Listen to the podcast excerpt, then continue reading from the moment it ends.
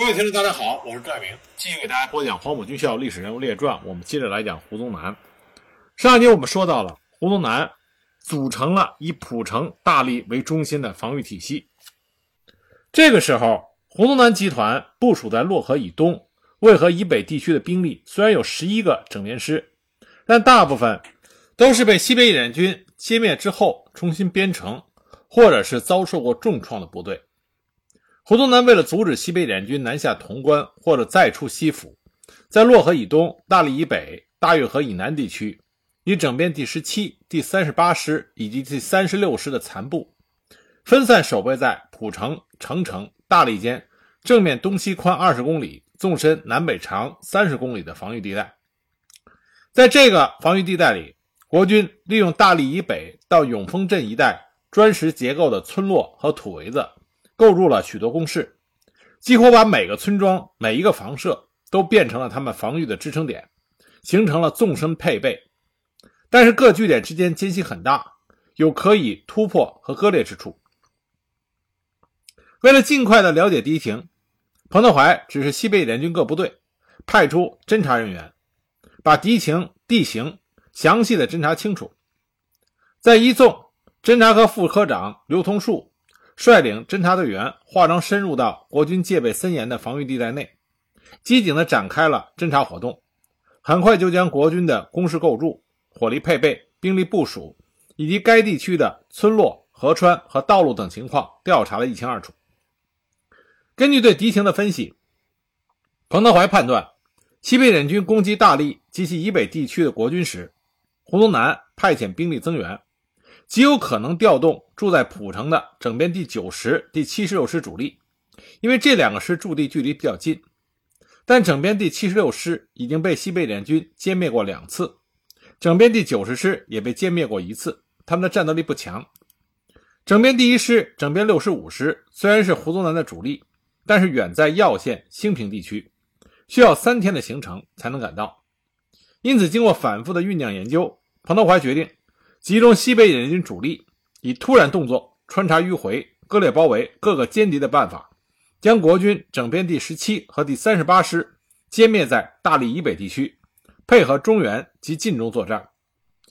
彭德怀刚开始制定的作战方案是由一纵沿着长城大荔公路攻击国军的正面，二纵、三纵在左面，四纵在右面配合。但是，一纵在讨论这个作战方案的时候，三五八旅旅长黄新亭认为。从国军防御正面攻击比较困难，不易得手。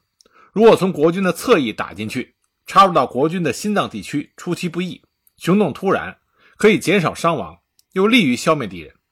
彭德怀仔细听取了一纵的汇报以后，赞同了这个方案。十月六日拂晓，西北野军首先在位于四前镇、伪庄、永丰镇的国军整编第十七师发起了攻击。一纵以勇猛果敢、神速机敏的动作。趁着黑夜，轻装急行军大胆穿插，直接插入了国军的心脏张家城，切断了驻守伪装的整编第十七师师部及其第四十八旅的联系，并且歼灭了向着伪装逃跑的第四十八旅旅部三百多人，活捉了旅长万耀林。三纵、六纵攻占了北党四前镇，二纵、四纵攻占了两仪、双泉、凤岐等村镇。切断了伪装至永丰镇和伪装至宜景之敌的联系，打乱了国军整编十七师的整个防御体系。国军整编十七师在防御体系被迅速撕破之后，开始仓皇溃逃。西北联军乘势猛烈追击，激战到十一时，除了永丰镇伪装的国军正在被围歼之外，其他据点均被攻占。战至当天黄昏，国军四十八旅大部被歼。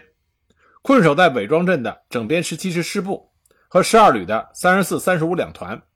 在一纵、二纵的进攻面前，也丢失了大部分据点，向西南突围。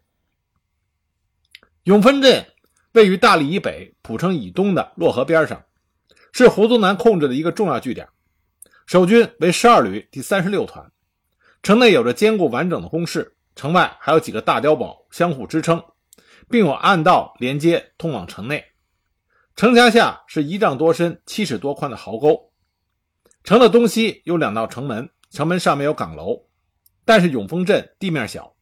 国军第三十六团聚集在镇内，饮水都成问题。西北野军除了四纵继续围攻永丰镇国军三十六团以外，主力在追击整编第十七师残部的同时，二纵于十月七日凌晨转向对整编第三十八师的进攻，战到下午三时，攻占了一系列的据点，歼灭了整编三十八师幺七七旅、五二九团及五十五旅一部，整编三十八师残部沿着铁岭山向西南溃逃。发现国军逃跑之后，王震立即命令各旅勇猛追击。二纵追歼逃敌至老军寨以西的洛河岸，俘虏国军一千多人，缴获整编三十八师全部的重武器及其他装备。三纵追击至传舍渡附近，歼灭了国军增援的整编第一师幺六七旅四九九团一部，残敌狼狈逃窜，溃不成军。六纵则乘胜直逼大荔城郊，裴昌会第五兵团司令部在整编第三十六师残部的掩护下。向洛河南岸撤退，同时被围于永丰镇的国军三十六团向南突围没有得逞，当天被四纵全部歼灭。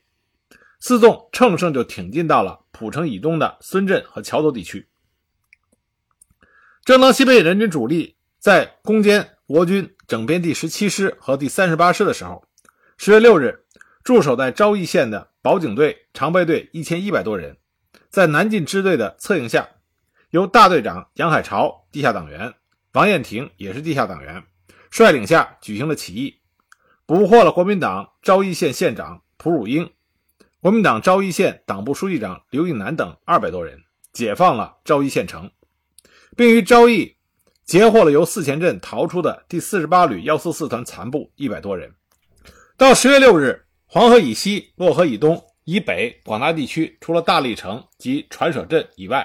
已经全部解放。那么，当国军整编第十七师和第三十八师被歼灭之后，胡宗南不甘心失败，他企图利用交通便利的条件，从耀县、兴平、潼关等地区调集整编第一、第六十五师和第十三师幺三五旅，连同在蒲城、大荔地区的整编第九师、第七十六师和整编第三十六、第三十八师的残部，一共是十三个旅，九万多人。在榴弹炮、坦克和飞机的掩护下，采取军官严厉督战的方法，趁着西北野战军休整时期，拼命反扑。十月十日，其先头步骑兵各一部进至到大荔以北的柳池营、中山地区，被六纵的警备部队击退。十月十一日，国军整编第一、第六十五师和第三十六师的残部，共五到六个旅的兵力。沿着杨家庄、吕村及铁岭山分两路发起进攻，西北野军以二纵、三纵、六纵各一部阻击国军的进攻，掩护其主力在杏子河、乌泥村、窑头、南阳庄占领阵地进行防御。待查明当面敌情以后，再转入进攻。西北野军的阻击部队经过一天的激战，击退了国军十多次冲击。黄昏时分，国军整编六十五师。进至胭脂山、汉村、李家坡一线，同时，国民党空军出动了 B 二十五轰炸机五架次，B 四十七轰炸机三十五架次，猛烈的轰炸西北野战军阵地，支援地面战斗。面对国军的凶猛反扑，彭德怀决心趁着国军整编第六十五师立足未稳之际，要求西北野战军主力部队发扬连续作战的精神，集中一纵、二纵、三纵、六纵实施进攻。首先歼灭国军整编第六十五师，同时以四纵分兵一部，监视蒲城之敌。主力由孙镇东渡洛河，由西向东攻击国军的侧背。十月十二日拂晓，西北联军向整编六十五师发起攻击。战斗到上午十时，一纵、三纵、六纵攻至东西汉村，并将整编六十五师的幺八七旅包围于李家坡。二纵包围了大豪营。将整编六十五师幺六零旅压缩于土寨之内，在西北联军主力猛烈的攻击下，东西汉村之敌以密集队形向南突围，遭到西北联军炮火阻拦和步兵截击，整编六十五师及三十六师幺二三旅伤亡惨重，在坦克和飞机的掩护下向南逃窜。下午十六时，三纵在李家坡歼灭了整编六十五师、幺八七旅五六零团全部，以及五六幺团的两个营。在战斗中，西北联军还击落了敌机三架，击毁了坦克两辆。当天黄昏，二纵将国军整编六十五师、幺六零旅压缩在大壕营的土寨里面，几次攻击未能成功，形成对峙状态。而这个时候，胡宗南从大理方向派来援救的国军步兵两个团和骑兵一个团已经赶到。由于准备不足，阻击部队兵力薄弱，致使国军援救的三个团进入到小壕营，与困守大壕营的幺六零旅会合。二纵几次攻击都没有成功，自己伤亡了一千三百余人，大伤元气。同时，右翼攻击胭脂山西汉村的部队也因为对地形限制，进攻也受阻。到十月十三日，国军增援部队陆续赶到。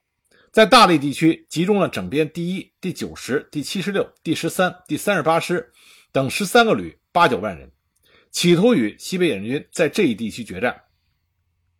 彭德怀一看，胡宗南已经有五个整编师集结于大荔地区，而且兵力集中，行动谨慎，不易各个歼灭。西北野战军如果与之再战，陷入被动，所以就改变决心，决定停止进攻大荔。那么胡宗南。发现西北联军主力向北转移之后，又开始向前推进，在十月十四日占领了大峪河以南高地以及鹿井镇一线。西北联军为了诱敌深入，分散其兵力，相继歼灭部分敌人，于十月十四日黄昏放弃了澄城、河阳两地，继续向北转移。到了十月十六日，国军整编三十六师进占河阳；十七日，整编第一师进占逢源镇，其先头部队进至黄龙山以南。整编六十五师进占澄城，胡宗南因为害怕部队深入而被西北野战军诱歼，遂下令停止前进，由整编七十六师接替永丰、四前镇的防守，掩护整编第一、第六十五和第三十六师撤回蒲城、大力休整和补充。与此同时，整编三十六师幺六五旅的残部与华阴、华县地方的反动武装又重新占领了平民昭义，西北联军则转移到逢源镇。赵庄镇和百良镇地区进行休整。时间转眼到了一九四八年十一月，这个时候蒋介石在其他各个战区都遭受到了严重的失利，他能抽调的部队只剩下西北的胡宗南部，而中共中央和西北野战军为了进一步拖住胡宗南部在西北战场，不让他南下中原增援刘志集团，以配合华东中原野战军正在进行的淮海战役。并收复与巩固澄城、河阳、白水等地区，解决部队的给养。因此，西北联军决定在十一月十五日起，向集中在渭北地区的胡宗南主力发动冬季攻势。在大荔地区作战之后，胡宗南调整了部队的编制，将原来的整编师改为军，整编旅改为师，想以此提高部队官兵的士气。这个时候，胡宗南在兵力数量和武器装备上仍然占有优势，但是士气大不如前，战斗力锐减。他调整了防御部署，以九十军副六十九军幺四四师，以七十六军副三十六军幺六五师，以第一军副三十军第三十师，共九个师，组成了三个防御集团，分守河阳、澄城、蒲城地区，并且保持相互机动增援的态势。同时，将受到西北野战军歼灭性打击的三十八、六十五、三十六、十七共四个军，分调到三原、富平、大荔、临潼地区进行整补；另以第三军、第五十七军、第六十九军、二十七军等分散守备铜川、耀县、咸阳、西安、潼关、商洛等地，企图继续以机动防御、重点增援的战法，阻止西北野战军进攻，以确保西安不失。那么，西北野战军在转入休整之后，再一次总结了自己的经验教训。十月十八日，彭德怀、张宗逊在给中央军委并贺龙、习仲勋所发的一份电报中，提出了冬季攻势的构想。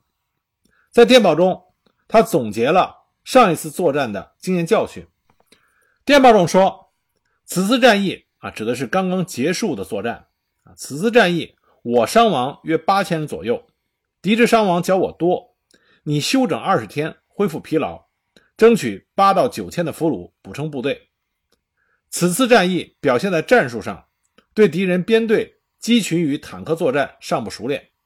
此次夺取敌粮，因时间紧迫，多数并没有运出。现在黄龙区仅存麦不计一万担，河东指的是晋南，有麦七万担，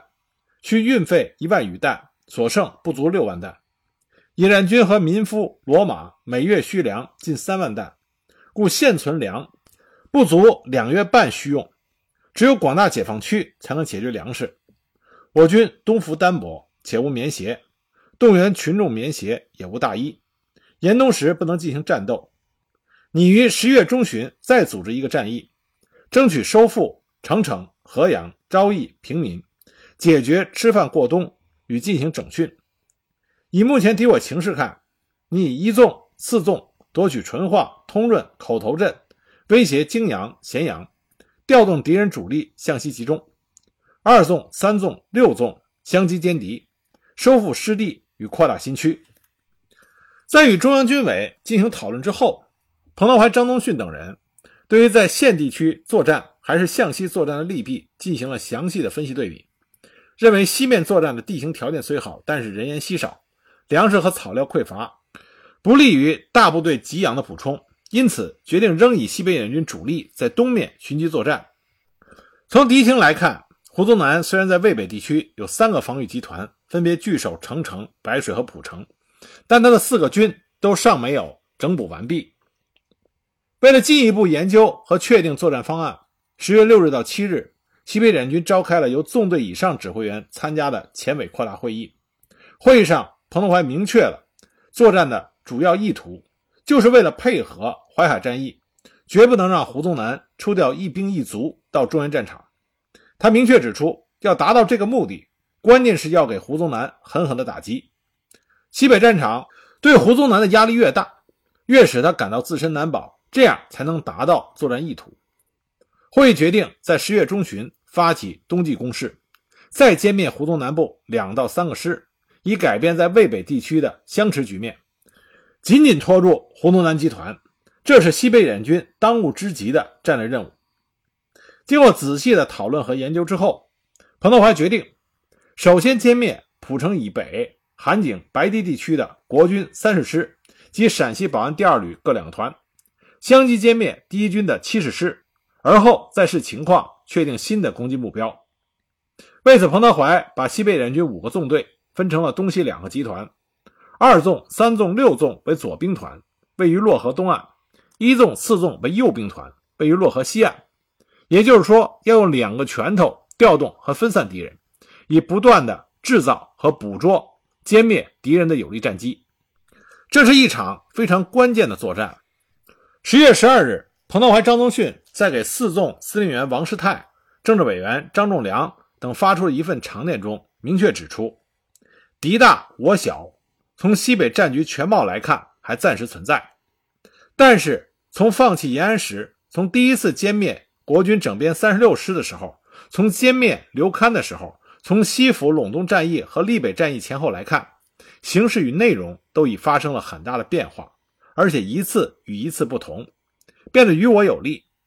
全国各解放区胜利更大，意见接近全国胜利，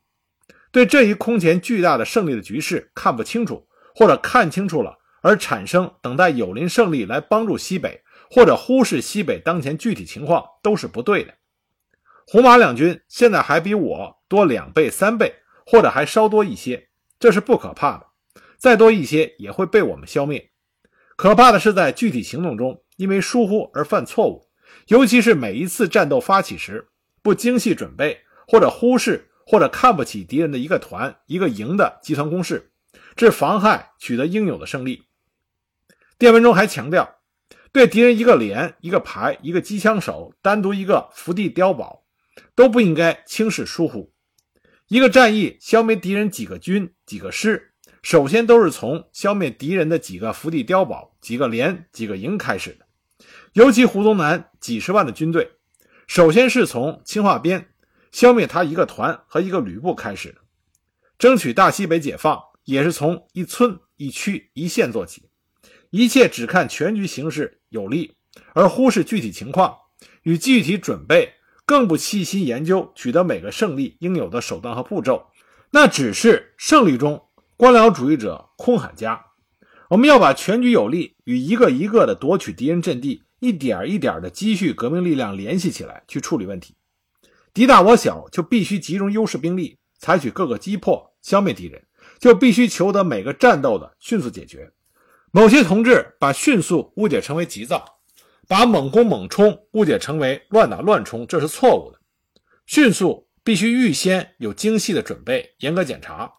是否完成了各项攻击准备。绝对不是盲目的急躁，急躁是从主观愿望出发的，是缺乏或者没有实际根据的，把胜利寄托于侥幸。要严密组织火力与具体分工，在两三分钟内以猛烈的火力压制敌人火力，掩护步兵有效的冲锋。这绝不是浪费弹药乱打，还要细心的选择攻击点，见到自己的火力压制了敌人火力，即时发起冲锋，一股劲儿的夺取敌人阵地，继续扩张战斗胜利，一直到消灭敌人。缩短战争时间，避免反复拉锯，减少伤亡，这是最好办法。这就是猛打与猛冲的正确选择。从这封长电文中，我们可以看到彭德怀对于西北战场的状态，对于国共双方在实力上的具体情况，以及西北野战军需要改进的方面，都有着非常清晰的理解和认识。十月十五日，战役发起之后，彭德怀又向全军发出了。争取歼敌两到三个军，改变渭北战局的号召。他率领西北野战军司令部西渡洛河，长途跋涉二百余里，在潼关的上甸和富平的底甸一带，指挥西北野军右兵团，先后在富平以北的草滩、康庄和潼关东南歼灭了国军十七师大部和二五四师一部。按照预定计划，西北联军左兵团于十月十二日。开始冬季攻势行动，先以歼灭蒲城以北白堤、韩井地区的国军三十师等部为目的。十月十四日，澄城、河阳、蒲城等地的守军以为西北联军已经全部西移，就派出部队分路向北进犯，企图相机占领韩城。驻河阳的国军六十九军幺四四师四三零团，由乳螺山附近越过金水沟，向河阳以东实行火力侦察。黄昏时抵达皋村，而这个时候，位于徐水河以北的二纵得到了这个情报。二纵司令员王震当机立断，发起了攻击。经过一个半小时的战斗，将国军四三零团的一千五百多人全歼，击毙了该团团长曾满国，俘虏副团长以下官兵一千三百多人，打得干净利索。战斗结束之后，王震拉着郭鹏等人打起了扑克牌，正打着。侦察员跑来报告，鲁罗山一线国军出现新的部署情况，说已查明被消灭的第四三零团属于幺四四师，而幺四四师的师部住在河阳附近的杨家城，其所辖四三一团住在吴庄，四三二团住在乳罗山。王震再一次命令对幺四四师发起进攻，而且王震准确地判断出幺四四师大部分都是新兵，士气不振。而且战力不强，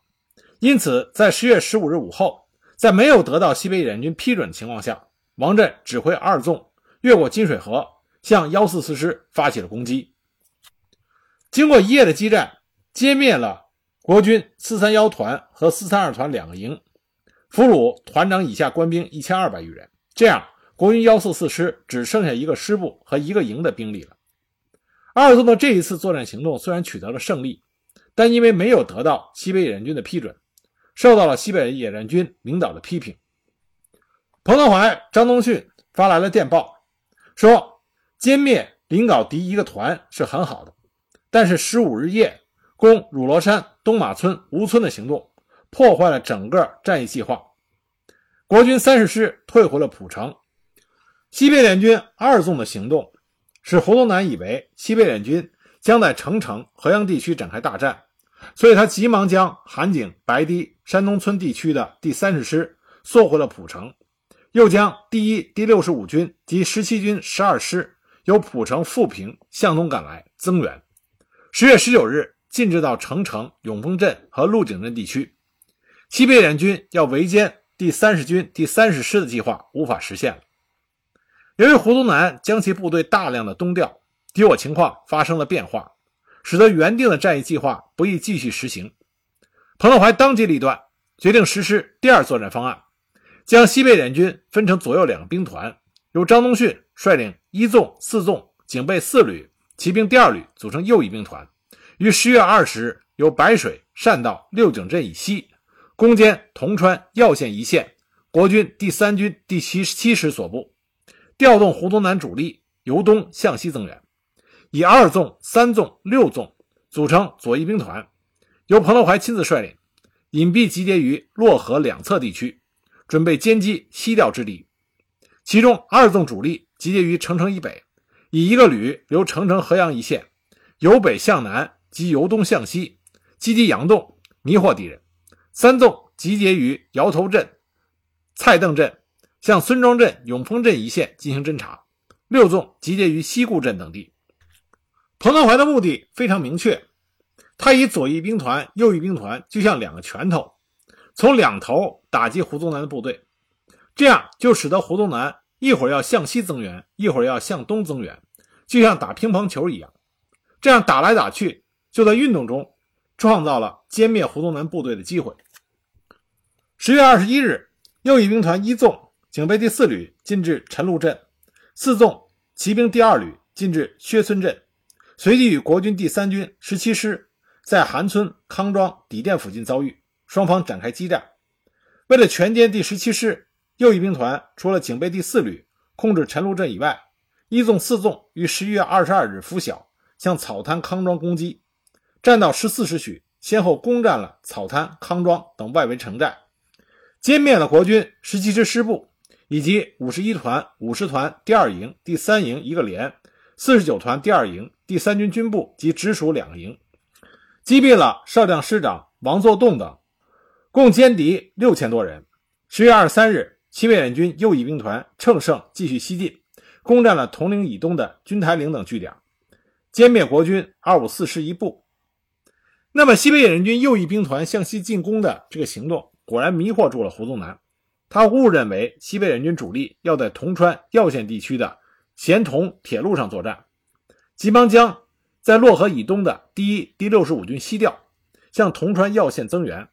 同时命令盘踞在城城河阳以南地区的七十六、九十军以及三十六军幺六五师向南撤退。这个时候，彭德怀率领西北联军指挥部星夜东进，到了洛河西岸的坡头村，以便就近指挥左右两个兵团的主力。十月二十三日，国军七十六军退至永丰镇及洛河以西的石阳地区，第九十军。及幺六五师在二纵三五九旅的袭击和追击下，经四前镇，于十月二十五日退至唐家堡乌泥村地区。驻守豫西卢氏县的第二十七军三十一师，则调至大律，与九十军衔接。这个时候，胡宗南向西增援的部队已经发觉西北联军在蒲城、石阳之间设伏，所以当即就占领了洛河东西两岸，构筑工事固守。国军暂停西调，西北联军左翼兵团继续等待伏击已经不可能了。但是国军主力分散，第七十六军相对孤立，这就造成了西北联军有可能歼灭七十六军的战机。彭德怀当机立断，命令隐蔽集结于蒲城至永丰以北一线的左翼兵团立即行动，将退至蒲城以东永丰镇之敌国军七十六军一举全歼。七十六军的前身就是整编七十六师，曾经多次被西北野联军打败。清涧被歼之后，在宝鸡重新组建，在宝鸡战役中又一次遭到歼灭性的打击，师长徐宝被击毙。那么胡宗南再一次将这个师补充完毕，重建起来，同时改为军，军长是他手下的爱将李日基。当时七十六军辖新编第一师和二十四师两师。这两师除了个别团尚在四川接领新兵之外，其他部队的兵额也只有七八成左右。那国军七十六军固守永丰镇，永丰镇位于洛河东岸，围寨高而坚固，扼守着荔浦公路，西距浦城，南距大荔，各约二十五公里，是连接大荔和浦城两地的交通重镇。七十六军进入到永丰镇之后，军长李日基把其主力。布置在永丰镇和附近的几个据点内，以有力部队控制永丰镇两边高地形，形成支撑点。王震率领二纵，看见国军七十六军拥进了永丰镇，他决定抓住这一战机，立即消灭国军七十六军。虽然王震求战心切，但是以二纵一个军的兵力去消灭国军的一个军，一比一的兵力能否打得好，这是一个问题。所以彭德怀命令由二纵、三纵两个纵队的主力去围攻永丰镇的七十六军。按理说，七十六军已经重建过两次，战力应该不强，但是这场围歼战依然打得非常的艰苦和激烈。那么具体的作战过程，我们下集继续给大家讲。